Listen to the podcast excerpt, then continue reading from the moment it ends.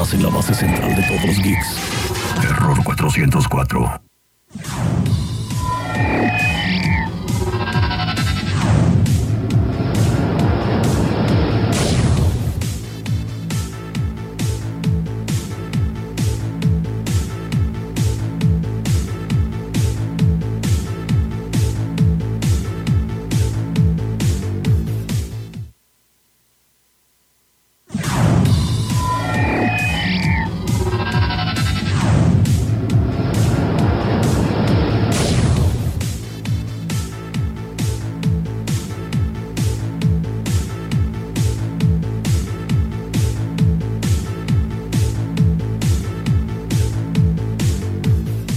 Son las 16 horas con 39 minutos y 46 segundos y ya estamos listos para continuar con esto que es su programa más geek, de hecho, de todo el puerto de Manzanillo. Así que, ay caray, aquí me escucho medio raro. A ver, el punto es que el día, bueno, hace como cuatro días, creo si no mal recuerdo, oficialmente se lanzó el videojuego eh, Harry, no, no se llama Harry Potter, perdón, se llama Hogwarts Legacy. Básicamente, pues es un videojuego que eh, cronológicamente está eh, acomodado, ubicado antes de todos los sucesos que pasaron en, las películas de Harry Potter, pero después de los acontecimientos de Animales Fantásticos. Ya sabemos que esto es como una tipo precuela, creo que lo podríamos llamar, es decir, que fueron películas que en el universo de Harry Potter, escrito por J.K. Rowling, este, pues eh, se ubicaban antes, cronológicamente antes de las películas de Harry Potter. Pues bueno, el juego va a estar ubicado entre, entre Animales Fantásticos y la, eh, todas las películas de Harry Potter. ¿Por qué les platico yo eh, de este juego? Pues bueno, hay que reconocer que el, el fandom de esta, de esta historia, de todo este lore, de, todo lo que tiene que ver con Harry Potter y el mundo mágico, pues es bastante grande y aunado con que eh, se veía un proyecto muy, muy prometedor, la verdad, o sea, para ser francos, eh, pues era un proyecto ambicioso en el que, eh, bueno, la idea es que en un mundo, un mundo abierto, mágico, tú puedas interactuar, tomar clases como cualquier otro estudiante de Hogwarts, este, y bueno, pues aprender todo lo que tiene que ver con el mundo mágico. A mí, como ya saben muchos, pues me gustan mucho los videojuegos y se me hace una oportunidad muy buena para el estudio desarrollador y para la, propia creadora de la, del universo del, mundo mágico, de, ¿cómo le llaman? Pues no sé, el universo Harry Potter, porque es una muy buena oportunidad para expandir el, el universo este que ella construyó y pues qué mejor con videojuegos, porque ya sabemos que los videojuegos, la idea es que tú te sientas inmerso en una historia. Cuando un juego verdaderamente está bien desarrollado en todos sus, en todos sus, ah, eh, en todas sus características, pues te logra hacer sentir integrado a la, a la historia, ¿verdad? Entonces, por eso, eh, una de las otras características, otra de las perdón, características dentro del juego, pues es eh, precisamente que tú puedas crear tu propio personaje y digamos que vivir tu propia historia. Cómo vas a poder eh, recorrer los pasillos de Hogwarts, tomar clases, ir al bosque prohibido, etcétera, etcétera. Pues seguramente si eres fanático del, del universo de Harry Potter, pues te va a encantar. Eh, ya que pues puedes encontrar algún dato curioso por ahí, algún huevo de Pascua, ¿no? Los easter eggs que siempre, siempre se agradecen. Yo lo que notaba es que pues mucha gente, o sea, realmente está haciendo furor en redes sociales este videojuego. Me gustaría dedicar para ver el por qué, ¿no? ¿Por qué es tan bueno? ¿Por qué la gente lo está aclamando? Algo que se me hace súper, súper chido siempre que tenemos una entrevista como parece ser que lo está haciendo, Hogwarts Legacy, pues es eh, muy bien recibido por parte de toda la comunidad, ¿no? Porque de repente tenemos entregas que eh, prometen mucho, ¿no? Y terminan entregando muy poco. De hecho, recientemente se dio con el caso de la trilogía de GTA, que incluía GTA 3, GTA San Andrés y GTA Vice City que hicieron como una remasterización, pero la lanzaron, hagan, hagan de cuenta, hecha con los pies. Entonces, pues obviamente esto enojó mucho a la comunidad, sobre todo que Rockstar, pues había sido una empresa que tenía mucho el respeto de, de todos, de la comunidad eh, gamer, pero pues es un respeto que la verdad se ha estado perdiendo poco a poco y total, siempre eh, nos gusta recibir pues un muy buen contenido, al menos ahora de la mano del, universo de Harry Potter. Entonces está interesante. En otro próximo bloque les voy a hablar acerca de algunos delitos que se suscitan en el metaverso, en el famoso metaverso, y cómo la Interpol, para quienes no, sepan quién, eh, qué es la Interpol, pues es básicamente, y en palabras pues resumidas, es la Organización Internacional de Policía Criminal o también Policía Internacional, quien es la mayor organización de policía eh, pues en todo el mundo, ¿verdad? Con sede en Lyon, Francia. Entonces, eh, pues están preparando para empezar a investigar delitos en el metaverso que es muy importante y yo creo que ya incluso hasta se estaban tardando. Siempre platico mucho acerca de eh, cómo como jóvenes de repente estamos expuestos y sobre todo los que son más jóvenes, yo ya, pues ahora sí que yo ya tengo unos añitos, que bueno, no será mucho, pero en, temas de redes sociales créanme que estoy bastante enterado pues eh, para los más chicos llega a ser incluso inseguro navegar a través de internet, ¿no? O estar en algunos videojuegos que, son multijugador, que son MMO, ¿no? Em, no, no, no MMO, pero sí eh, Massive Multiplayer que pues básicamente pues es que puedas jugar con personas de todo el mundo sin ninguna restricción. Estos juegos pues obviamente eh, te, conectan, si eres un chavo de un chamaquito de unos 10 años, 11 años, pues te pueden conectar con un loco de 50, ¿no? Entonces, por eso es bien importante sobre todo checar qué están haciendo sus hijos y dónde están eh, pues gastando el tiempo, ¿no? Porque también uno de repente como padre, y lo digo porque lo he visto mucho, que porque el niño, para que no el niño le esté dando lata, pues le dan el tablet, el celular y ya, pues ahí piérdete, ¿no? Pero sin saber realmente qué es lo que están consumiendo. Entonces, bueno, les voy a platicar acerca de, este tema, de que la Interpol, Interpol próximamente investigará los delitos en el metaverso. De momento, vámonos a un corte comercial y vámonos con una canción también ahorita del parte del error 404. Así que vámonos y ahorita regresamos. Estás en la base central de todos los geeks. Error 404.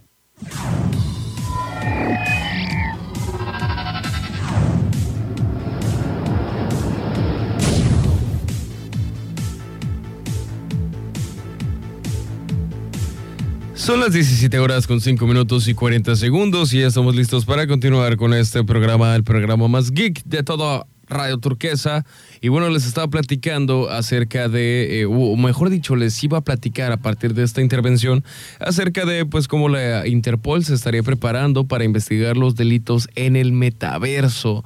Mucho hemos eh, escuchado acerca del, famoso, del mentado metaverso, pero pues sí es importante. Eh, aclarar primero que el metaverso todavía no es lo que vemos hoy en día en redes sociales de ningún mundo de realidad virtual. Es un eh, término todavía que falta muchísimo por desarrollarse. Es de hecho algo muy, muy complejo, pero sí que es importante que para todas las autoridades internacionales eh, pues se vayan adaptando, ¿no? O sea, es importante para ellos adaptarse porque es bien difícil controlar todos los delitos virtuales eh, de forma aislada, ¿no? Es decir, que cada país o el gobierno de cada país pues vea cómo se las arregla. Está bien, está bien cañón, ya que eh, pues es un es una era de la hiperinformación en la que estamos viviendo y pues es bien fácil, por ejemplo, conectar personas desde México con personas de otros continentes, de, Europa, eh, pues de África, no sé. Entonces es, es bien cañón que cada gobierno pues termine tomando decisiones hacia el azar, ¿no? Por eso se, se, hacen este tipo de organizaciones como la Interpol, que, este, pues bueno, a final de cuentas se está previendo para que cuando lo, el tema del metaverso sea un tema ya eh, del día a día, pues ellos están preparados. Obviamente ni siquiera están pensando de aquí a cinco años, probablemente estén pensando de aquí a unos 20 años aproximadamente eh, y pues saber cómo responder, ¿no? Porque de hecho uno de los, eh, de los encargados, concretamente el secretario general de la Interpol, que es Jorgen Stock, precisamente decía, o sea, para salvar a una persona que se está ahogando, primero tienes que saber nadar. Y es, eh, de hecho, un pensamiento, la verdad es que bastante acertado, ¿no? Para poder salvar a alguien que se está ahogando en la playa, pues tienes que saber nadar. Entonces, para ellos es bien importante también el entender cómo funciona el metaverso, por qué, eh, por qué es lo que es, ¿no? Y sobre todo, hay algunas personas que sí creen prudente que, por ejemplo, sean, sean eh, las mismas leyes o leyes similares a las que tenemos en la vida real, ¿no? Precisamente es la, eh, cofundadora y directora de la Organización de Investigación del Metaverso, Kabuni, eh, Nina Jane Patel, lo que dice es que, bueno, lo que, lo que es ilegal y perjudicial en el mundo físico debería serlo también en el mundo sintético o pues, sintético virtual, ¿no? Y es algo bien importante porque sí, de hecho, principalmente los, los eh, casos o los delitos que solemos ver, sobre todo en, el, en redes sociales o en el metaverso, lo que pretende ser en futuro el metaverso, pues es precisamente temas de acoso y eso es bien, bien delicado, ya que, eh, como les decía hace rato, hay personas, hay niños, ¿no? Menores de edad que pues terminan eh, accediendo de forma involuntaria normalmente a este tipo de, situaciones, ¿no? En el que, por ejemplo, lo he platicado un montón de veces, si tu hijo juega Roblox no quiere decir que esté metido en algo malo, o sea, simplemente tienes que saber que plataformas como Roblox, que Roblox, lo voy a repetir otra vez, Roblox es una es un juego multijugador que bueno, te permite hacer muchas cosas, ¿no? Te permite eh, crear mapas, distintos minijuegos y eh, tanta cosa que tiene, pero también no tiene la seguridad para que tu hijo pueda entrar sin ser acosado por un eh, pedófilo. Y suena bastante grave y yo no los quiero alarmar, pero sí es, o sea, y no solo suena, sino que realmente es bastante grave el tema que se está hablando. Este, entonces, es importante, por ejemplo, para las autoridades poder controlar ese tipo de cosas, ¿no? Porque obviamente, hagan de cuenta, es y es el mismo ejemplo en, en, Roblox, en VRChat, en cualquier otro centro de, de, comunicación virtual, digamos, es como si dejaras a tu hijo en una plaza. Así, realmente así es, obviamente llevado al campo virtual. Pero es como si dejaras a tu hijo en una plaza, donde hay muchas tiendas, hay un montón de personas que están entrando y saliendo y, y platicando de otras cosas. Y tú dejas a tu hijo ahí. Entonces, obviamente, aunque no es una garantía de que algo le vaya a pasar, realmente o sea, incrementas las posibilidades de que algo le pase. Es lo mismo que cuando lo dejas eh, sin supervisión en juegos como Roblox. Y si de plano, si tu hijo está jugando VR chat, siendo menor de edad, algo estás haciendo mal como, como padre. Esto sí lo debo, de, lo debo de decir así de crudo como suena. Porque VR chat, sobre todo, más que Roblox, eh, no está orientado para niños.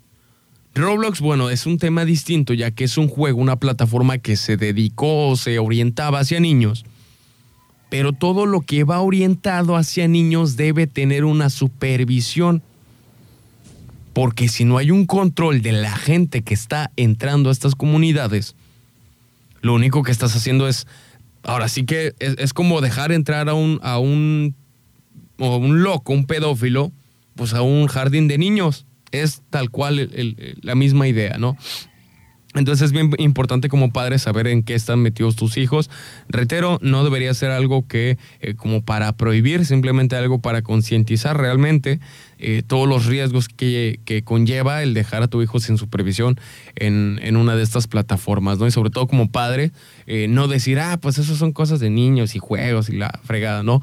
Realmente interesarse y decir, a ver, ok, está jugando, pero ¿qué está jugando? ¿Por qué está jugando ahí, no?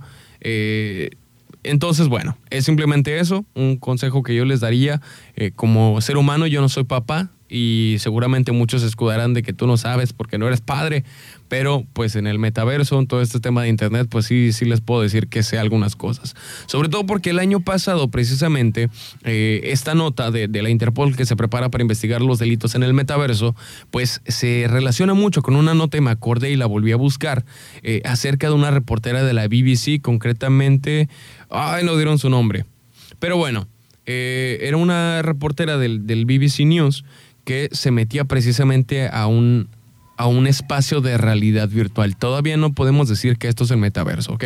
Pero un espacio de realidad virtual que es VR Chat, así se llama, VR Chat, en el que eh, ella se hacía pasar por una niña de 13 años porque, ojo, el juego, o sea, el, el juego como tal dice que es apto para mayores de 13, ¿ok? No mayores de edad, mayores de 13 años. Entonces, pues la reportera lo que hizo fue meterse a esta plataforma y hacerse pasar por una niña de 13 años. Entonces, obviamente, la orilló, o, ella misma obviamente se orilló, porque ella es una reportera, ya eh, es una profesional. La gente, o sea, había hombres que se le acercaban, primero la acosaban, eh, la exponían a, contenido pues pornográfico, ¿no? Y esto obviamente es algo preocupante porque quiere decir que ninguno de los que entren ahí, sea la edad que, eh, o sea, tengas la edad que tengas, está exento de que te pueda pasar algo similar. Y por eso es que hay personas, como les decía hace rato, la eh, persona, se me olvidó su nombre, Nina Jane Patel, perdón, que es la directora de la Organización de Investigación del Metaverso, que por eso las mismas leyes que se aplican al metaverso, a, perdón, a la vida real, sean iguales a las que se aplican en el metaverso, ¿no? Porque les digo, es simplemente pasar, este, pasar el, contexto de, un, lo virtual, perdón, de lo virtual al, mundo real, que es como si un niño, se un señor, perdón, se le acercara a tu hijo eh, a, mostrarle pornografía, pues obviamente te va a enojar, ¿no? O sea, es la misma reacción que deberíamos de tener como, como padres en eh, todo este tema de las redes sociales. Entonces, pues bueno, me gustaría en algún momento adentrarme un poco más al tema, igual me, gustaría investigar un poquito más, a lo mejor hacer ahí algún experimento dentro de estos mundos de realidad virtual y platicarles ya ahora sí que en carne propia qué es lo que, qué es lo que encuentro por ahí. Eso sí sería muy, muy interesante seguramente y pues en un futuro a lo mejor se los traiga aquí entonces, bueno, al programa. Vámonos con una pausa comercial rapidísima y no se vayan porque están escuchando el quién es una para juzgar. Estás en la base central de todos los geeks. Error 404. Ya volvemos. Sin duda la esperabas.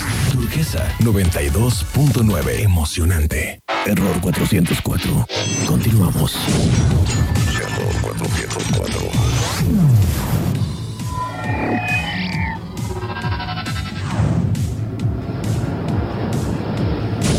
Son las 17 horas con 49 minutos y 5 segundos y ya estamos listos para continuar con esto que es el programa más geek de todo el... A ver, espérame, espérame, espérame porque le estoy subiendo de más el volumen. Y bueno, pues ya después de este tema escabroso del que acabamos casi de platicar, pues les voy a dar unos datos interesantes. Por ejemplo, que en el videojuego de The Last of Us hay un personaje que se llama Sam. Como saben, algunos de los, eh, de los fanáticos, bueno, de, de, las series y todo eso, pues HBO Max sacó una adaptación live action del juego de The Last of Us, donde hubieron algunos cambios, se ha hablado mucho de esta serie y precisamente uno de los personajes que llama la atención, pues es, es precisamente el personaje de Sam, que es interpretado por Kelvin Woodward. Wood, Wood, Wooddart, perdón. Wooddart. Eh, precisamente estoy, eh, bueno, vi una publicación acerca del ejemplo de una buena inclusión. Dice, el personaje Sam no posee discapacidad auditiva, es decir, el personaje original, a diferencia de su versión live action en el quinto episodio de la serie de HBO Max. Sin embargo, este cambio fue realizado debido a que el joven actor Kelvin Wooddart sí posee esta discapacidad en la vida real, pero su casting fue tan bueno que los productores decidieron acoplar el personaje a su condición precisamente con un pie de página que, bueno, dice un ejemplo de inclusión. Y pues realmente eh, estoy de acuerdo, esto sí es un buen ejemplo de inclusión. Muchas personas, pues, eh, bueno, con todos los movimientos LGBT y toda esta onda, pues obviamente eh, les gusta verse representados y digo, qué bueno, les gusta verse representados en, en obras cinematográficas o de pantalla chica, pero sí es importante de repente mantener la congruencia dentro de una historia al momento de incluir, ¿no? Por ejemplo, es como si en una historia que se desarrollara en la Alta Edad Media, donde pues el, feudalismo era el sistema político, pues ahora sí que el chido, pues hubiera el, máximo poder político fuera eh, un negro que fuera homosexual, pues obviamente esto no tiene sentido y es precisamente esto eh, que, muchas veces es lo que la gente aqueja, ¿no? Yo estoy de acuerdo con que se hagan inclusiones de todo tipo, siempre y cuando pues vayan de acuerdo al contexto, no nomás quedar bien con una comunidad o con otra dependiendo tu orientación sexual o tu etnia. Entonces, entre otros datos, la NASCAR va a prohibir una maniobra copiada de un, videojuego de GameCube por ser demasiado peligrosa. De hecho, esto ya les había platicado yo hace unos meses acerca de eh, esta, eh, pues este hoy esta movida, este, ¿cómo puedo llamarlo? Esta maniobra, perdón, que utilizó un conductor, un piloto de la NASCAR, que imitaba precisamente el, eh, un juego era el, eh, ¿cómo se llamaba? NASCAR 2005. Está tocando mi timbre, por favor, alguien ayúdame. Eh, pues bueno, en el videojuego NASCAR 2005, pues hubo un, piloto actualmente llamado, bueno, mejor dicho, el piloto Ross Chastain, pues era jugador de este videojuego allá en el 2005. Entonces se le ocurrió a mi compa, que ya es piloto de la NASCAR, pues imitar una maniobra del videojuego que lo usaba él en el videojuego para eh, poder adelantar a otros pilotos. Y básicamente consistía en pegarse al muro de contención durante una vuelta y acelerar todo lo que podías. Esto obviamente eh, siendo muy peligroso, ¿ok? Porque ya saben que los circuitos de la NASCAR, a diferencia de la Fórmula 1, que son pues muy irregulares, normalmente tienen un, eh, una, ¿cómo pudiera decir? Ay, es como un óvalo, ¿ok? Entonces pues tienen que dar, tienen que dar ahí unas vueltas, casi casi en círculos, normalmente, normalmente. Entonces, normalmente cuando llegan a la vuelta, tienen que desacelerar porque si no, pues se van de frente con el muro. Entonces lo que este cuate hizo en lugar de desacelerar para rebasar a otros pilotos, pues fue, fue pegarse al muro de contención y al contrario acelerar más, pero ya digamos lado a lado con el muro. Y pues le dio, le dio de largo, adelantó a, cinco, a otros cinco pilotos y pues eh, logró de hecho este logró quedar en una muy buena posición y, sobre todo avanzar en el campeonato, pero pues obviamente se trata de un movimiento que eh, es muy, muy eh, peligroso, ¿no? Y que de hecho dicen que penalizarán eh, por este acto en el futuro. Básicamente lo que sería es una penalización de vuelta o de tiempo al final de la carrera, por lo que hacer este movimiento sería una penalización. Esto es obviamente lo que dicen los, eh, bueno, concretamente el vicepresidente senior de competencia de la NASCAR, quien es Elton Sawyer. Elton Sawyer, como el buen Tom Sawyer porque pues básicamente es un acto que compromete la seguridad de nuestros competidores, oficiales, espectadores y claramente lo vamos a tomar en serio. Pues sí, la neta se, le, fue, botó una canica a mi compa, yo creo que por la eh, desesperación de ganar, pero eh, al menos a este cuate afortunadamente le salió bien, nadie salió herido, pero pues no quita que en algún momento algo peor llegara a pasar. ¿Qué les parece si antes de despedirnos nos vamos con una canción rapidísimo, rapidísimamente? A ver, ay, el teclado, el teclado. Vámonos con esta canción, vámonos con una de Skrillex, porque ya tiene rato que no les pongo nada de Skrillex. Vámonos con esta canción que es Bangarang y ahorita nos despedimos. No se vayan porque están escuchando el Retropop Music. Estás en la base central de todos los geeks. Error 404.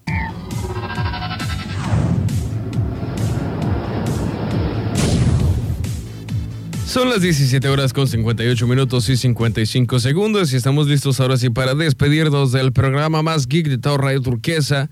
Y me acabo de dar cuenta de una cosa, que el juego de The Last of Us 2, la parte 2, que eh, se estrenó en 2021, si no mal recuerdo, y que de hecho ganó los Game Awards de ese año, que fue muy polémico porque la historia no le terminó de gustar a todo mundo por hacer inclusiones forzadas. Pero, eh, en fin, ese es otro tema pero eh, yo siempre estuve de acuerdo con que lo tenía bien merecido, no por su historia, sino por todo el apartado eh, técnico del videojuego y me acabo de dar cuenta, esto sí era algo que yo no sabía, porque no lo he jugado, porque es exclusivo de PlayStation 5 y no tengo un PlayStation 5, es básicamente que este, puedes tocar la guitarra dentro del juego.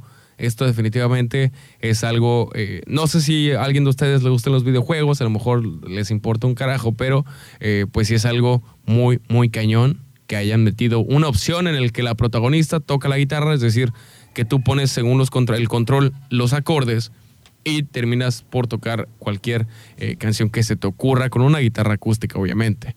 Entonces, bueno, pues ahora sí que yo me despido, que por cierto, para los que estén eh, el día de mañana sobre el, el Boulevard Miguel de la Madrid, pues vamos a darles algo para festejar porque vamos a estar desde la calle. De hecho, vamos a estar en el crucero de Soriana a partir de las nueve y media de la mañana. toda la banda de Turquesa, pues vamos a estar entregando regalos. Vamos a regalar algunos preservativos, ¿verdad? Para que eh, pues ahora sí que se protejan, porque ya sabemos que es una noche eh, o es un día donde hay mucha pasión. Y pues bueno, vamos a, de hecho voy a, voy a ambientarme, a ver, espérenme. Vamos a poner un poquito eh, de música. A ver, a ver, a ver. Ahí está. No, ¿dónde está? Aquí está. A ver. Oh, no más. Pues bueno, mis queridos eh, sintonizantes, déjenme decirles que el día de mañana, en punto de las 9.30 de la mañana, todo el staff turquesa repartirá amor, preservativos y detalles que harán tu día un día especial. Ay, parece que hasta con nosotros va a ser el rollo. Uno de cada cuatro embarazos entre adolescentes no fue planeado y uno de cada diez no fue deseado. Espero que no sea el caso de los que ya tengan un hijo en camino, pero por si sí o, o por si no, pues vamos a estar el día de mañana en punto a las 9.30 de la mañana regalando ahí algunos preservativos y otros detalles para que también estén escuchando, de hecho, la estación durante todo el día porque vamos a estar dando regalos. Ayúdanos a festejar y a crear conciencia. Y feliz día del amor y la amistad. Les desea Turquesa 92.9 y les desea, les desea su amigo, su compañero del amor, Bernardo Lara. Que tengan una excelente tarde. Bye bye.